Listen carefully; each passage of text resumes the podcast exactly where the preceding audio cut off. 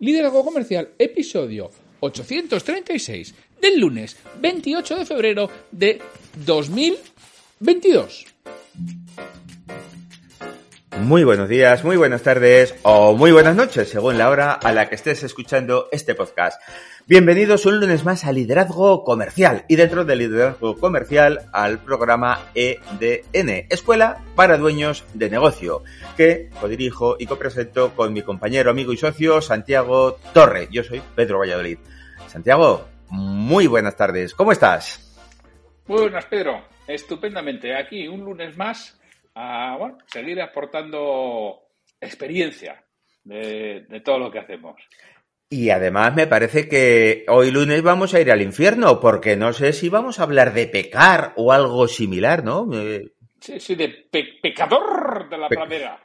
Ya el chiquito de la calzada. Ahí le tenemos. ¿eh? Hoy vamos a hablar de pecar. ¿Y cómo es eso de pecar? mejorar- ¿Cómo? Para mejorar hay que pecar. Y, y a, a uno no le gustará. Pues yo me paso la vida mejorando entonces. Sí, algunos, sí, algunos se pasa la vida mejorando, aunque quizá no en el sentido de que vamos a hablar hoy, pero oye, el que quiera saber en qué sentido vamos a hablar de que para mejorar hay que pecar, que escuche el episodio. Y si no, pues te lo has perdido. ¿eh? ¿Has visto que es Clipdale? ¿Cómo estoy ya mejorando lo de los Clipdale? ¿Eh? pues vamos, vamos, vamos a por ello, que me parece a mí que lo que vamos a pecar hoy no es de lo que yo estoy acostumbrado. No, no. Tú- eres más de eso. De, de- de- a- aquel que decía, pues que todo por lo que merece la pena vivir, oye, es ilegal, inmoral o engorda. Joder. Exacto. Qué, qué- qué lástima, qué lástima, por Dios, qué desperdicio. Bueno, pues vamos, vamos, vamos a introducir, eh, porque todos nos acordamos de cosas que han pasado, empresas que todos hemos conocido, que han sido grandes empresas, ¿verdad? Como pueden ser Galerías Preciados, Bueno, Galerías Olivetti, Preciados, y, y- igual a los millennials no, ¿eh? Igual los millennials, bueno, y algunas como Olivetti tampoco. ¿eh? Igual tampoco, pero vamos, pero los que a partir de los 70 Galerías Preciados sí lo han conocido, ¿eh? Y, Kodak. y Olivetti también. Kodak hasta los millennials, yo Una creo. gran empresa, bueno, eh, sí, no sé hasta cuándo la película fotográfica, eh, Nokia, que fue una empresa de telefonía móvil que sí la habrán conocido muchos, eh, Blockbuster, y- y- y BlackBerry, y BlackBerry. que BlackBerry era el oscuro objeto de deseo de, de los millennials en sus 12 y 13 años. Correcto, sí, sí, así es.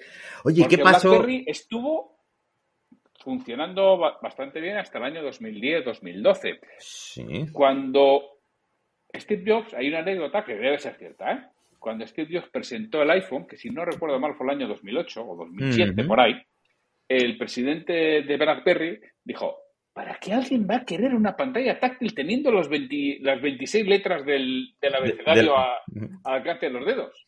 así, así fue, así fue. Lo mismo que Blockbuster pudo haber comprado Netflix y le pareció que eso era una pérdida de tiempo. Y fíjate dónde está Netflix y qué ha pasado con Blockbuster, ¿no? O Atari, o que eran los absolutos dueños del mercado y un buen día desaparecen.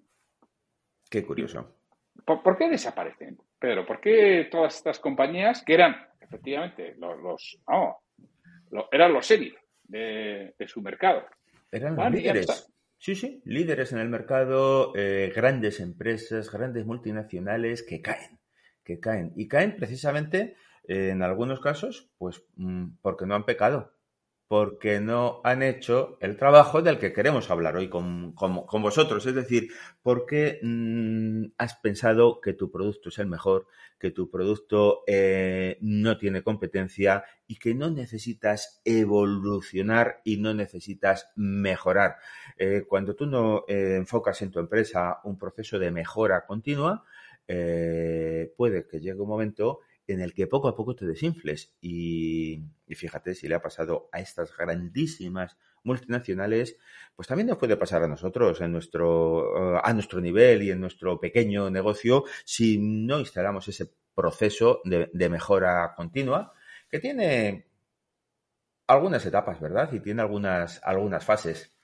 Sí, en la mejora continua, si vais a buscar en Internet, encontraréis que es PDCA.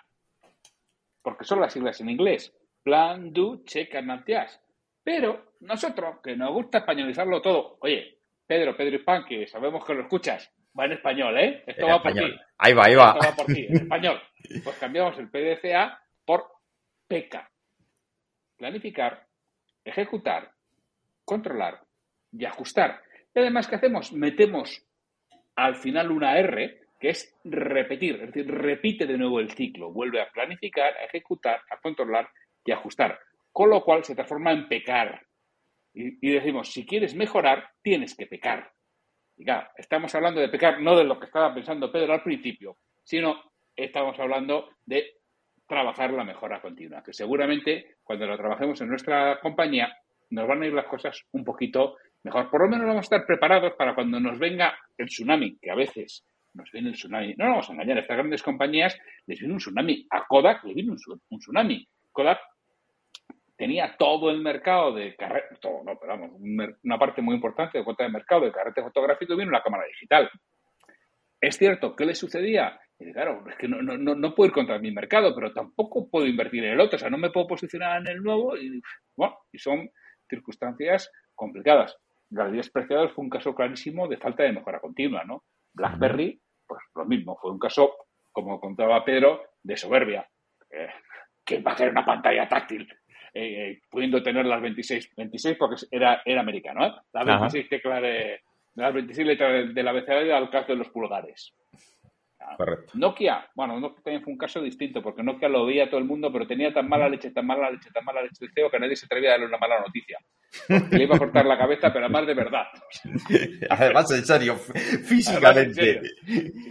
Bueno, pues vamos, vamos a pecar. Quizás sea menos divertido que el, que el pecado que yo pensaba, pero desde luego es mucho más necesario empezar a pecar y si os parece, vamos analizando, ¿no? Y vamos viendo cuál es la P. Y la P como ya ha dicho Santiago, es de planificación, ¿no? La planificación es el paso número uno. Si quiero mejorar, lo primero que tengo que saber es mm, cómo lo tengo que hacer. Si no, no voy a mejorar. Es imposible ¿eh? mejorar lo que hago si no planifico, si no diseño qué tenemos que hacer, cómo lo tenemos que hacer y de qué forma. Es decir, cuando hablamos de planificación, estamos mm, viendo eh, tanto el resultado que busco ¿eh? y cómo lo voy a hacer. Entonces, vamos a trabajar sobre los dos puntos. ¿Qué, quiero conseguir para mejorar y qué pasos voy a hacer? Ese es el primero. si, alcanzo lo que quiero, eh, evidentemente, mm, a veces eh, tengo que tener claro que eh, estoy en la línea de lo que yo estaba pensando y, conocerlo paso a paso. Ese es el primer punto, ¿verdad, Santiago? Sí, sí, eso es importantísimo. Además, que está claro, o sea, sin planificación no hay mejora continua. ¿Por qué? Porque es el primer paso a la mejora continua. Con lo cual, si no planificamos, que muchas veces y en demasiadas ocasiones en la pequeña empresa, en la pyme, no planificamos o planificamos poco. Y es posible que consigamos lo que queramos, pero no sabemos ni el por qué. Hemos conseguido o no conseguido, pero no lo tenemos muy claro. Y nos pensamos que somos muy buenos y resulta que tenemos un viento de cola de... Eh, ¿Cómo se llama en términos marineros? Tú que eres marinero al viento que tienes de, pues me has pillado, me has pillado, me has pillado. Ahora te lo diré. me has pillado el viento de popa, pero eh, sí. Eh, entiendo que será viento de popa, ¿no? Ya tengo un viento de popa de, de 60 nudos. Tío, tío. Voy? tío, es que tienes un viento de popa de 60 nudos. ¿Cómo no va a ser? Eres un melón. Resulta que estás creciendo al 12% anual, soy campeón del mundo y digo, pero si tu mercado está creciendo al 23, anormal. Coño, y tú estás creciendo solo al 12. Bueno, pues esto son cosas que se ven, sobre todo, por ejemplo, en, tecnologías y cosas de ese estilo, la gente está muy contenta de que crece el 12. Si tu mercado crece el 23. Si estás perdiendo 9 puntos cada año, esa es una historia, además, eh, que si la recuerdas, la cuento en Crece con un cliente que yo tuve, eh, que voy a verle y estaba encantado y entusiasmado. Ya, llevaba tiempo sin, estar con él, ya habíamos terminado un proceso y voy a verlo un día y está encantado porque iban creciendo un 15% y tal. Y digo, oye, ¿qué, ¿y qué has hecho? ¿Qué has hecho para conseguir ese crecimiento del 15% en el que estás tan contento?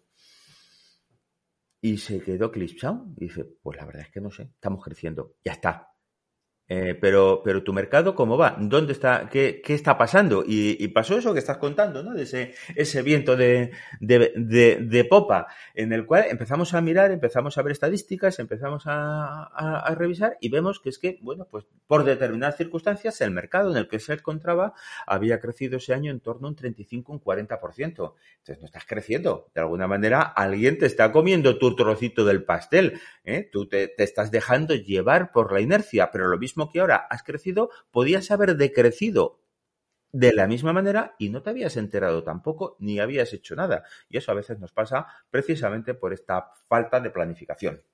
Mm. Así es. Y luego viene la ejecución. Hay que hacer, porque ¿conoces a alguien que planifica, planifica, planifica, lo tiene todo controlado, pero luego no hace nada? Yo sí, yo conozco muchos. Tú conoces alguno, ¿verdad? Alguno. Eso hay. También hay de los que planifican, planifican, planifican, lo tienen todo controlado y, luego lo hacen otra cosa. Eso. Porque sobre la marcha se les ha ocurrido que es mejor hacer otra cosa. Entonces, cuando hablamos de ejecutar, hay que poner en marcha lo previsto y del modo previsto. Esto no significa que seamos absolutamente inflexibles. O sea, alemanes, pero del norte.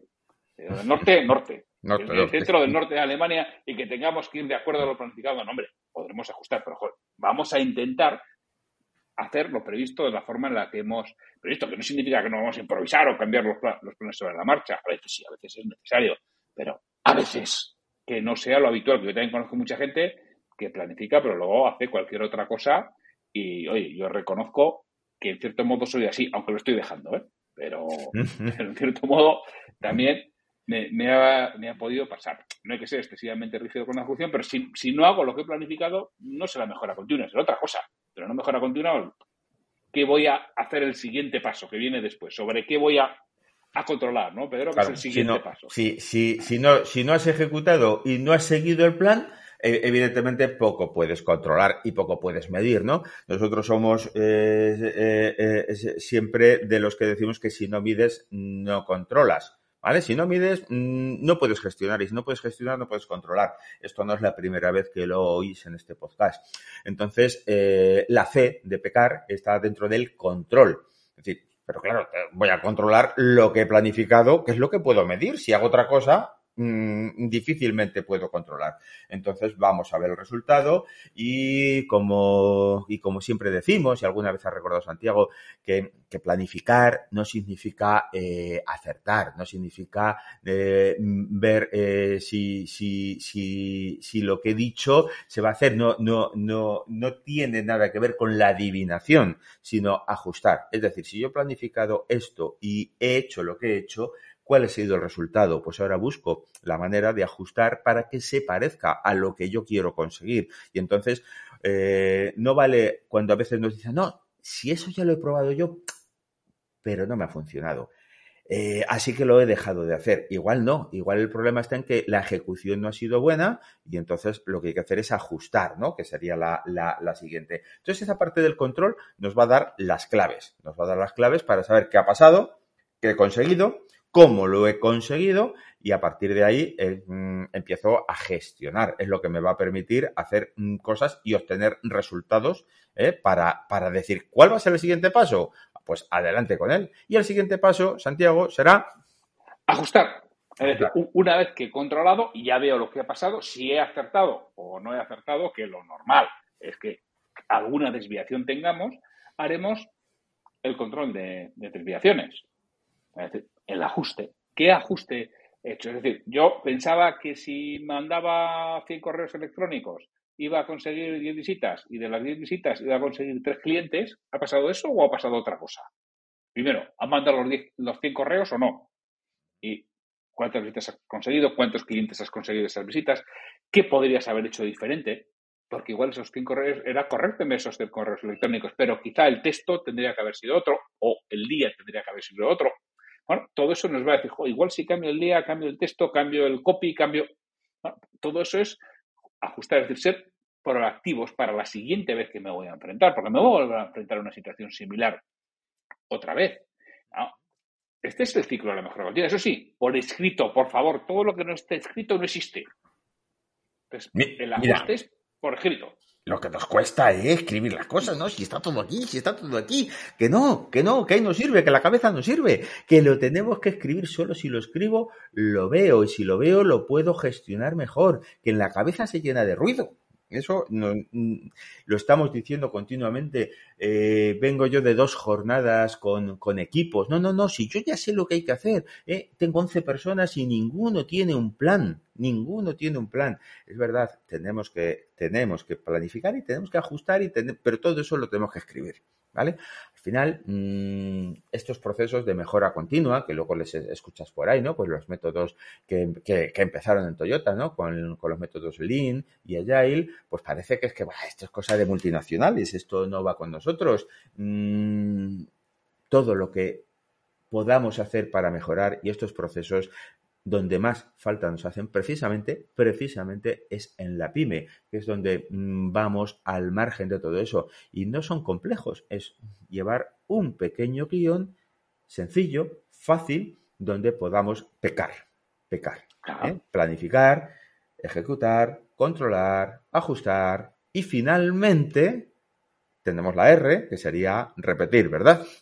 Claro, repetir el ciclo. Lo que voy a hacer es otra vez volver a planificar, a ejecutar, a controlar, a ajustar, porque esto es permanente. Tengo que estar haciendo, fíjate, esto lo podemos hacer todos los meses. Yo todos los meses puedo planificar mis ventas, qué voy a vender, pero no, no en general, no, no. Voy a vender este importe. ¿Por qué? Porque voy a hacer estas acciones comerciales, voy a, tocar estos clientes, voy a hacer estas promociones. Yo tengo una previsión de mis ventas que hago según va pasando el mes.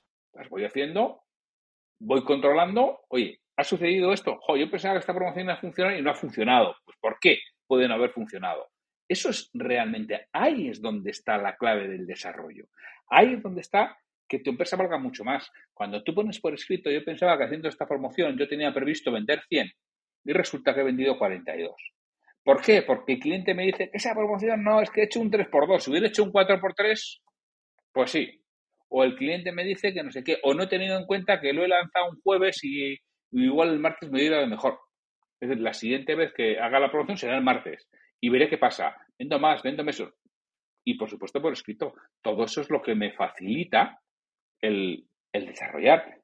Y vuelvo a empezar, y vuelvo a empezar, y vuelvo a empezar. Si es que fijaros la de cosas que tenemos de mejora continua, de acciones repetitivas. A ser posible tienen que ser acciones repetitivas. Los puedo hacer todas las semanas, todos los meses lo mismo, fíjate, si estamos en, una empresa de ciclo corto, por ejemplo, un restaurante, un restaurante de ciclo corto, es que en una semana, casi casi en un día, ¿no? Pero vamos, ya no, no me voy a ir un día, en una semana he, dado la vuelta al ciclo y vuelvo a empezar. Es que puedo hacer ciclos semanales en un restaurante. En otras cosas serán ciclos más largos. Si vendo barcos, coño, pues en una semana igual no veo resultados. Pero hay ciclos muy cortos. Depende de tu tipo de negocio, el ciclo va a durar algo más o algo menos, pero tienes que ir permanentemente realizándolo. Realizando y viendo siempre, siempre, siempre, siempre tenemos áreas de mejora siempre vamos a ir trabajando. Y ojo, eh, no solo en las ventas, eh, podemos ver en las ventas, en la gestión de la cartera de clientes, en producción, en logística. Y además es una cultura que si implantamos, y aunque seamos una pyme, aunque seamos 6, 8, 10, 12 personas, si todos estamos involucrados en ese pequeño proceso de mejora continua y todos aportamos, no tienes que llevarlo tú solo, tienes que ilusionar, emocionar a tu equipo. Luego, luego, luego hablaremos de liderazgo también. Em, tienes que ilusionar a tu equipo para, todo ello y conseguir que se involucren en, el proceso de mejora continua. Y tu empresa tendrá más valor, y tu empresa tendrá más rentabilidad, y tu empresa tendrá otro foco distinto. ¿eh? Entonces, ganarás. ¿Qué te parece, Santi, si hacemos un pequeño eh, eh, checklist de cosas que podría hacer para pecar. ¿Mm? Vale, cosas que podría hacer para pecar. Lo primero es planificar. Y elegir un aspecto sobre el que quiera trabajar, ¿no? También, a ser posible que sea repetitivo. Y elige un aspecto y trabaja sobre él y el mes que viene lo mejoras otro poquito. Y el mes que viene lo mejoras otro poquito y otro poquito. ¿Vale? Otro. Entonces, planifica cuándo vas a hacerlo la próxima vez y qué quieres conseguir. Es decir, cuándo voy a hacer eso y qué quiero conseguir lo más concreto posible.